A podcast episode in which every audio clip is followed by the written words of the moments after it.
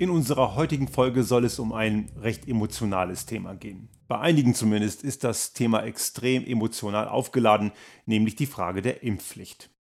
Noch haben wir in Deutschland keine, auch hier in Österreich gibt es keine Impfpflicht. Andere Länder sind da in gewissen Ansätzen zumindest schon weiter. Da schauen wir gleich auch nochmal drauf. Und es gab auch in Deutschland in der Vergangenheit Impfpflichten. Auch das werden wir gleich nochmal beleuchten.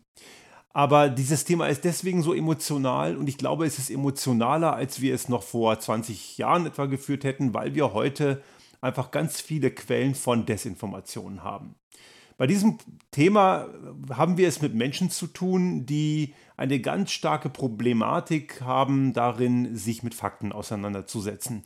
Und das ist immer die Frage, wen kann man mit diesem Thema erreichen und wen nicht. Dazu kommen wir gleich. Aber zunächst einmal die Frage, worum es eigentlich grundsätzlich geht und warum man überhaupt eine Impfpflicht potenziell diskutieren muss. Potenziell. Ich unterstreiche das hier ganz klar und ich schicke auch schon mal vorweg, ich bin kein Freund einer generellen Verpflichtung. Nun, wir haben es ja immer noch mit dieser wirklich sehr lästigen Pandemie zu tun. Die ist nach wie vor nicht weg. Auch wenn einige glauben und sich so aufführen, als sei das Thema erledigt, ist es aber nicht. Das ganze Ding mutiert fleißig weiter. Den Begriff Delta-Variante haben alle schon mal gehört. Und wir wissen auch, dass diese Delta-Variante auch bei Menschen, die geimpft sind, eher durchschlagen kann als die vorherigen Varianten. Und der eine oder andere hat vielleicht auch schon mal den Begriff Lambda-Variante gehört. Ich kann jetzt auch dazu gar nichts Konkreteres sagen. Ich bin kein Virologe und ich werde mich hier auch nicht aus dem Fenster lehnen und jetzt eine Einschätzung machen, wie wahrscheinlich es ist, von einer dieser Varianten erwischt zu werden, ob als mit oder ohne Geimpfte. Aber eines wissen wir ganz sicher. Die Leute, die voll durchgeimpft sind, haben eine sehr viel kleinere Wahrscheinlichkeit, diese Krankheit zu bekommen. Und sollten sie sie bekommen, dann ist die Wahrscheinlichkeit von schweren Verläufen einfach viel, viel kleiner als bei Menschen, die diese Impfung bisher nicht bekommen haben. Und das muss man erstmal so feststellen. Das sind Fakten.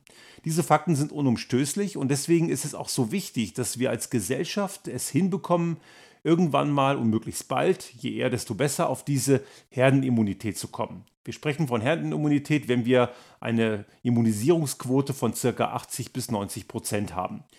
Herdenimmunität ist auch dann gegeben, wenn eine gewisse Menge an Menschen die Erkrankung gehabt hat. Aber genau diesen Weg wollen wir ja nicht gehen, weil wir einfach wissen aus der Erfahrung heraus, dass es keine gute Idee ist, diese Krankheit zu bekommen. Denn auch wenn man sie überlebt, klar, die meisten überleben sie, Gott sei Dank, aber sehr viele haben dann auch Spätfolgen. Und es ist auch sehr müßig darüber zu diskutieren, ab welcher Letalität man jetzt wirklich sich darum kümmert, die Krankheit einzudämmen und wann nicht.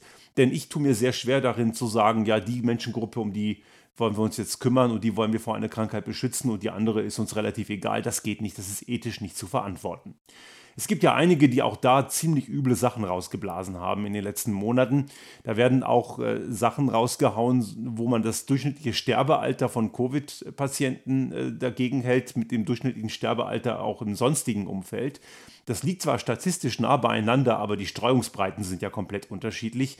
Und wenn man sich Statistik wirklich auskennt, dann würde man so einen Blödsinn gar nicht behaupten. Denn es ist ja auch ethisch hinterfragbar oder komplett zu verwerfen, dass man sagt, okay, die hätte ich retten können, tue ich aber nicht, einfach weil man egoistisch ist.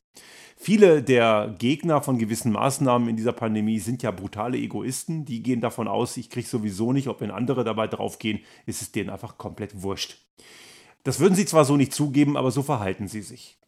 Und wir erleben auch in dieser Diskussion einer potenziellen Impfpflicht, dass es auch ganz viel statistische Analphabeten gibt, um jetzt mal die Worte von Herrn Gigerenzer zu nehmen, einem Professor für Risikoforschung am Max-Planck-Institut in Berlin, der das vor einiger Zeit mal über viele Mediziner gesagt hat. Der Begriff statistischer Analphabeten kommt von ihm. Ich finde ihn sehr treffend, aber das gilt generell für weite Teile der Bevölkerung, die einfach einen Median von einem Mittelwert nicht unterscheiden können, wie ich auch bei vielen anderen Diskussionen erlebe, wenn es zum Beispiel in, bei Themen rund um die Klimakrise geht. Habe ich gerade diese Woche wieder auf LinkedIn erlebt. Da ging es um die den Beitrag von Kernenergie zum Klimaschutz, den es ja faktisch nicht gibt. Kernenergie ist ja extrem dreckig, aber viele nehmen halt den Medianwert des IPCC und verwechseln das dann mit einem Mittelwert, was er ja nicht ist. Aber das ist ein anderes Thema. Nun, diese Herdenimmunität kriegen wir momentan nicht. Wir stehen gerade im Bereich von etwa 50 bis 60 Prozent. Und so, die anderen, die jetzt diese Impfung ablehnen, die das nicht gemacht haben, die immer noch skeptisch gegenüberstehen, das ist eine sehr breite Gruppe von Menschen und die dürfen wir nicht in einen Topf schmeißen. Es gibt im Groben zwei Gruppen bei diesen Menschen. Die einen sind skeptisch, die kann man mit Aufklärung und Fakten durchaus noch erreichen. Und die anderen, die sind verstrahlt. Die kriegt man gar nicht mehr, denn die wollen keine Fakten. Das sind Menschen, die sind auch für Fakten gar nicht zu erreichen, in keinster Weise. Und die sind natürlich am Ende nur mit Druck dazu zu bewegen oder sie müssten halt entsprechend Konsequenzen spüren. Das ist eben zu differenzieren, denn wir möchte ja keineswegs, dass einfach auch die Leute, die noch empfänglich sind für Fakten, hinten runterfallen.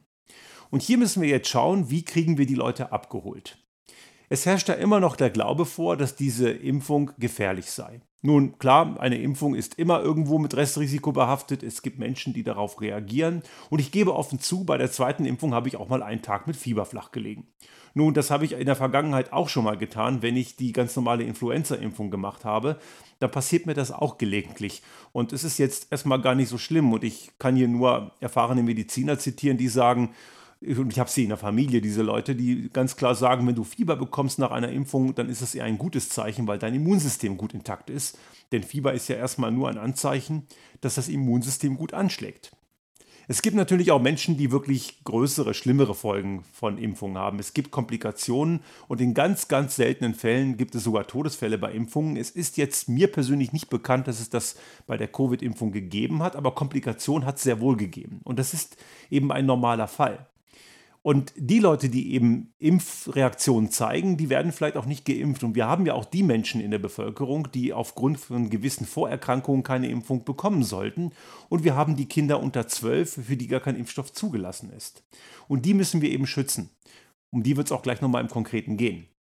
Aber grundsätzlich ist das eben wieder eine statistische Risikoabwägung. Wenn wir auf der einen Seite die Impfung haben, die ein Restrisiko hat, ja, und auf der anderen Seite die Wahrscheinlichkeit, die Erkrankung zu bekommen, dann ist die Erkrankung als Wahrscheinlichkeit eben ein Vielfaches höher. Die Wahrscheinlichkeit von Impfkomplikationen ist eben einige Zehnerpotenzen kleiner als die Wahrscheinlichkeit, die Erkrankung zu bekommen. Und wenn man die Erkrankung bekommt, ist die Wahrscheinlichkeit eines, eines komplizierten Verlaufs oder von Langzeitschäden einfach mal sehr viel größer. Also hier haben wir schon trotz der relativ kurzen Entwicklungsdauer für den Impfstoff schon sehr klare belastbare Daten, die zeigen, der Impfstoff wirkt. Er ist weitaus ungefährlicher als die Erkrankung selber. Und die Annahme, man würde vielleicht nach einem Jahr oder nach drei Jahren drauf gehen, ist kompletter Humbug. Denn auch diese mRNA-Impfstoffe sind nicht revolutionär neu. Es hat sie schon gegeben, auch in der Vergangenheit. Die waren nicht in der Breite da, aber man hat schon mit diesen Impfstoffen gearbeitet. Also das ist nicht so komplett Neuland, wie viele immer glauben. Und dazu gibt es eben, und das merken wir sehr viel bei Beiträgen in asozialen Medien von Impfgegnern, und ich sage bewusst Gegner und nicht Skeptiker. Skeptiker haben ja noch einen gewissen Sachbezug. Gegner sind oft für Fakten verloren. Die behaupten einfach Sachen, die kompletter Blödsinn sind. Ich habe jetzt die Woche einen Beitrag gelesen, einen, einen, ich glaube bei Twitter war das, wo einer gesagt hat, ähm, er lässt sich nicht impfen, denn er will ja kein DNA im Blut haben. Daran sieht man schon, wie uninformiert solche Menschen sind. Denn äh, DNA im Blut hat jeder von uns. Einfach unsere ganz normale Erbinformation steckt im Blut auch mit drin, wie in jeder anderen Zelle. Und es wäre eigenartig, wenn wir keine DNA im Blut hätten.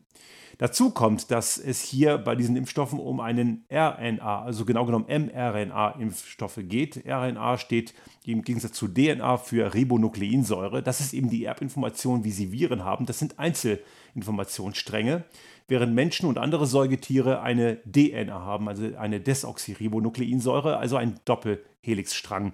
Also die Struktur ist ganz anders aufgebaut und da geht es also überhaupt gar nicht um DNA bei dieser Impfung, das schon mal ganz allgemein vorweg.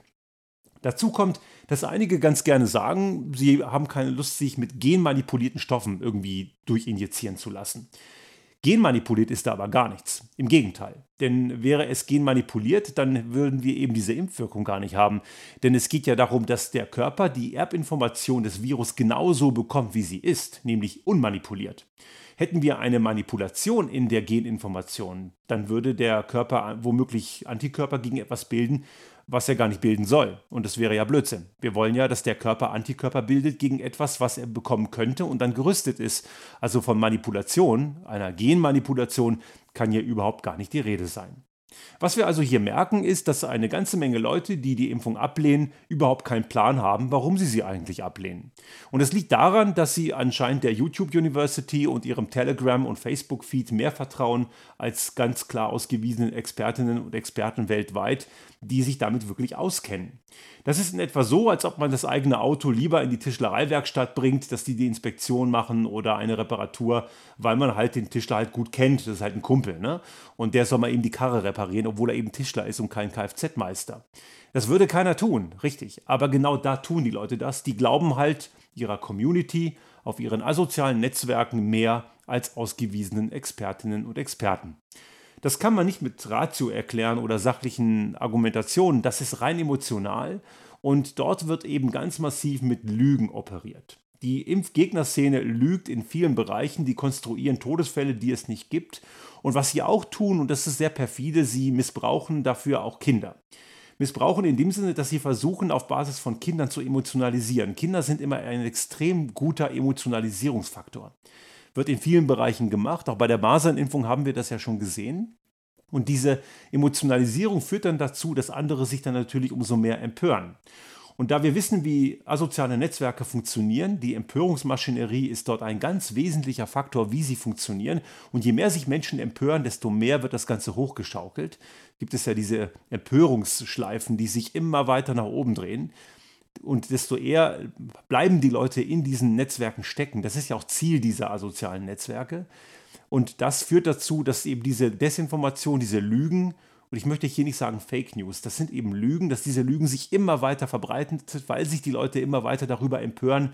Und dadurch kriegt das eben so einen Multiplikationseffekt, der sehr viel größer ist als bei nackten, nüchternen Fakten. Denn nackte, nüchterne Fakten sind bei weitem nicht so emotionsgeladen. Und wir haben es jetzt eben hier genau mit dem Problem zu tun, was wir schon einige Male hier auch im Podcast diskutiert haben, die Problematik von ich nenne sie eben asoziale Medien, wo der Schaden auch in dem Fall wieder mal größer ist als der Nutzen. Ich möchte hier auch ganz klar auch nochmal wiederholen, ich habe kein Problem mit sozialen Medien. Es gibt dort durchaus auch viele nützliche Elemente und es ist gut, dass viele Leute sich ausdrücken können und ihre Botschaften bringen können, ohne dass es über irgendwelche Redaktionsstuben von etablierten Journalistinnen und Journalisten geht. Und das ist grundsätzlich mal gut. Problem ist natürlich, und das ist die Kehrseite, dass diese Plattformen eben auch jede Menge Lügen unterstützen und dass eben auch der Hinweis, den man auch bei YouTube oder auch bei Twitter sieht, Learn More About COVID-19, also diese ganzen äh, Hinweise, wo man wirklich Fakten bekommt. Man muss davon ausgehen, dass diejenigen, die für Lügen empfänglich sind, darauf eben gerade nicht klicken. Also reicht es nicht. Aber gut, man ist, ist natürlich schwierig, wo ist der Grad, wo man etwas sperrt.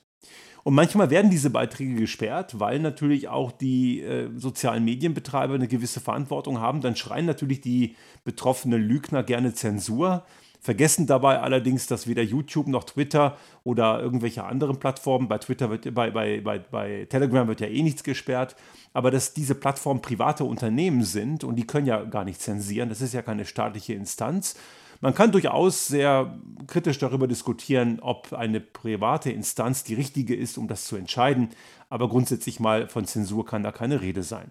Die Leute können sich ja auch bei irgendwelchen Demos können sie sich äußern, verbreiten ihre kruden Thesen. Und man merkt in der Impfgegnerszene, und ich merke das auch bei LinkedIn, LinkedIn hat in manchen Feeds durchaus auch schon Facebook-Niveau erreicht, dass die Leute sehr, sehr pampig und aggressiv werden.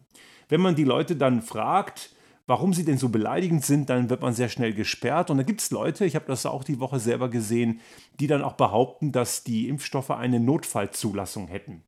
Das ist glatt gelogen, die haben sie nicht, sie haben eine bedingte Zulassung. Und das ist ein ganz normaler Prozess. Diese bedingte Zulassung ist nichts Unnormales bei Präparaten eines, eine, einer gewissen Neuerung. Und das ist ein ganz normaler Zulassungsvorgang. Und von Notfallzulassung kann überhaupt keine Rede sein. Aber die Lügen passen halt sehr gut in ihr Bild.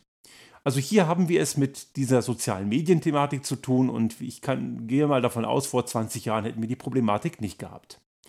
Und schauen wir auf das Thema Impfpflicht, so stellen wir fest, dass es diese Impfpflicht schon lange gab. Es gibt auch in Deutschland oder gab, muss man sagen, Impfverpflichtungen. Ich bin Jahrgang 75 und genau in diesem Jahr wurde die Pockenimpfpflicht bei Kindern aufgehoben. Ich habe diese berühmt-berüchtigte Narbe an der Schulter oben nicht. Wenn man bei Menschen schaut, die etwas älter sind als ich, die haben oft noch diese kreisrunde Narbe an der Schulter im oberen Bereich. Und das ist etwas, was resultiert aus der Pockenimpfpflicht, die, womit Kinder verpflichtend geimpft wurden seit 1949. Also eine Impfpflicht ist keineswegs neu. Auch nach deutscher Gesetzgebung geht das. Es gibt auch Impfverpflichtungen für gewisse Berufe. Wenn man zum Beispiel in die Tropen reist und das Ganze im geschäftlichen Umfeld passiert, werden auch viele Unternehmen das von ihren Mitarbeitenden verlangen. Und ich kann mich erinnern, als ich im Göttinger Klinikum im Reinigungsdienst gearbeitet habe als Student, war die erste Frage, welche Impfungen ich habe. Und ich hatte damals keine Hepatitis A und B und die habe ich gleich mal bekommen müssen. Hätte ich es abgelehnt, hätte ich meinen Ferialjob, meinen Ferienjob damals in der Reinigungskolonne des Uniklinikums gar nicht bekommen. Das ist also verpflichtend gewesen, obwohl ich gar nicht unmittelbar an Patienten zu tun hatte. Also hier gab es diese Impfpflichten schon immer, entweder für bestimmte Berufsgruppen oder aber auch ganz generell. Also das ist nichts Neues. Jetzt also so zu tun, als sei das Ganze komplett eine, ein, ein Novum und man würde jetzt über was ganz Abstruses reden, ist also kompletter Unfug. Dennoch ist auch Deutschland und Österreich da noch sehr, sehr moderat. Andere Länder gehen da schon sehr viel deutlicher in die Offensive. Zum Beispiel in Frankreich ist ja jetzt eine Impfpflicht eingeführt worden für Gesundheitspersonal, wo auch dann irgendwann auch ein Jobverlust drohen kann. Zumindest findet, wenn man die Impfung verweigert, erstmal eine Beurlaubung ohne Lohnausgleich statt. Das Ganze ist definitiv erstmal der erste Schritt und auch für gewisse Zugänge in öffentlichen Räumen wird der sogenannte Pass sanitär, also eine, ein Impfnachweis benötigt oder zumindest einen Immunitätsnachweis. Also auch Leute, die die Krankheit vor nicht allzu langer Zeit durchlaufen haben, gelten dort als immunisiert. Und auch die Tests sollen, so hört man, zunehmend kostenpflichtig werden für diejenigen, die eben die Impfung haben können, aber nicht haben wollen. Ausgenommen sollen lediglich diejenigen sein, die nachweislich nicht geimpft werden können. Dazu zählen eben, wie gesagt, unter anderem auch die unter 12-Jährigen oder auch manche Erwachsenen mit entsprechenden Vorerkrankungen. Und ich halte das auch durchaus für richtig. Also das bedeutet, für die Leute, die das verweigern, aber bekommen könnten, wird die Luft dort rauer. Und das muss sie auch. Und ich glaube, dass das der richtige Weg ist. Eine generelle Verpflichtung halte ich für schwierig und auch für sozial sehr schwer durchsetzbar. Wohingegen eine gewisse äh, Verweigerung von Zugängen in einem bestimmten Bereich Sinn macht. Und es geht nicht darum, die Leuten einfach eins auszuwischen oder Maß zu regeln, sondern diejenigen, die geimpft werden können und es nicht tun, sie entziehen sich ihrer sozialen Verantwortung.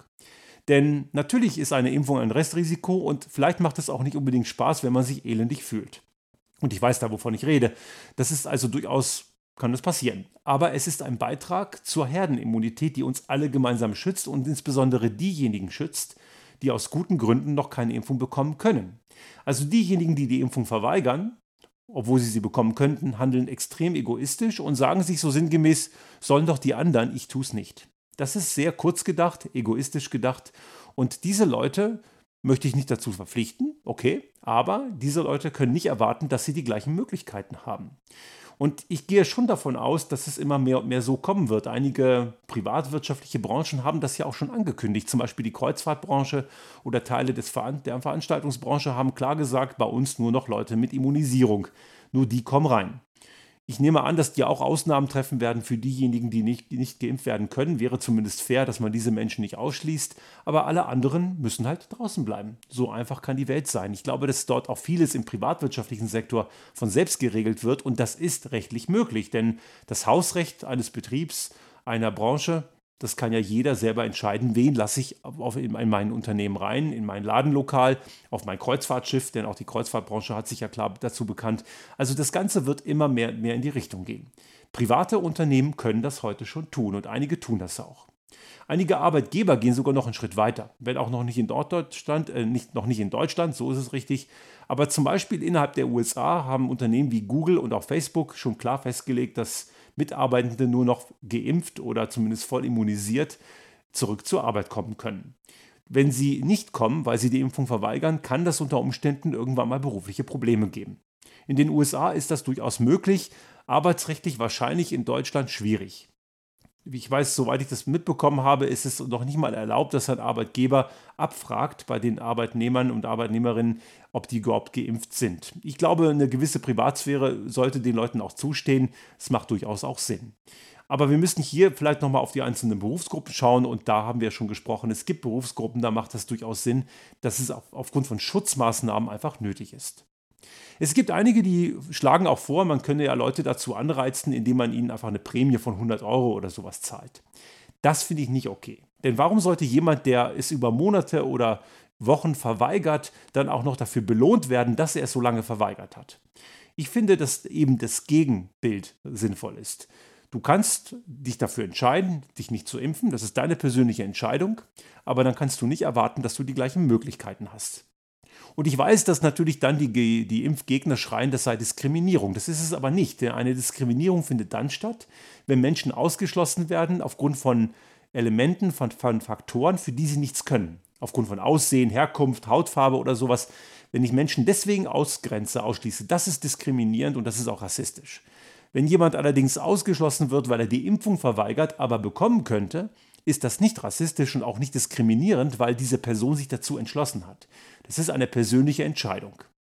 In dieser Pandemie wurde ja immer wieder darauf appelliert, dass man ja eigenverantwortlich selbst entscheiden soll und verantwortlich handeln soll, eigenverantwortlich für die eigene Entscheidung.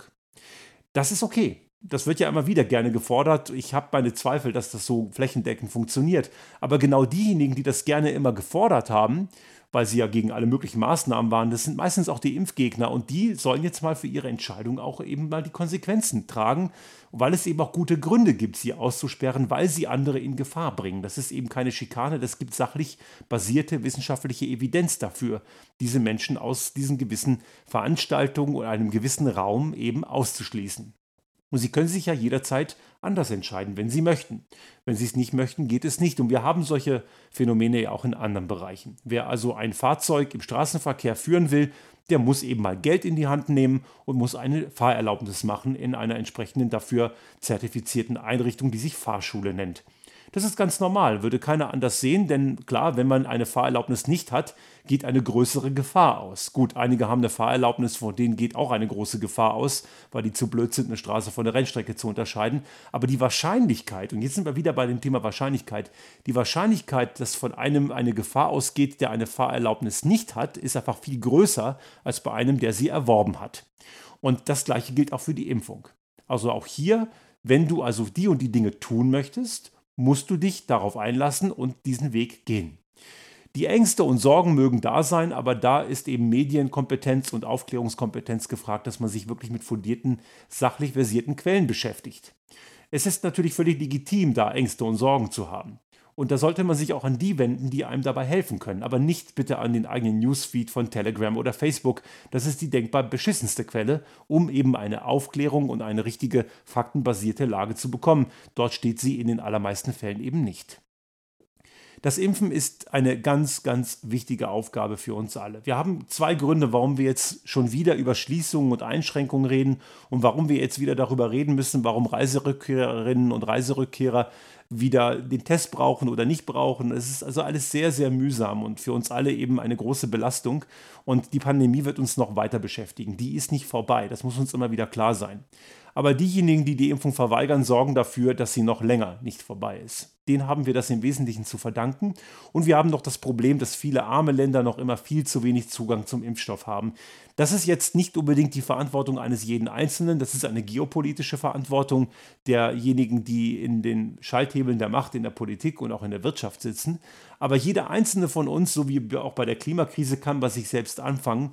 Und die Impfung ist ein erster einfacher Schritt. Und das Schöne ist, in unserer reichen Industrienation kostet uns das keinen Cent. Es ist nur einfach mal bei zwei Terminen irgendwie zu einer, ein, zum Arzt zu gehen oder zum Impfzentrum und sich diese kleinen Piekser reinstecken zu lassen, der einen überhaupt nicht umbringt. Im Gegenteil, die Wahrscheinlichkeit, dass man einfach länger gesund bleibt, ist dadurch mal deutlich gestiegen und man tut für viele andere Menschen, die diese, diesen Segen nicht haben, die nicht geimpft werden können, aber wollen, den tut man damit einen verdammt großen Gefallen.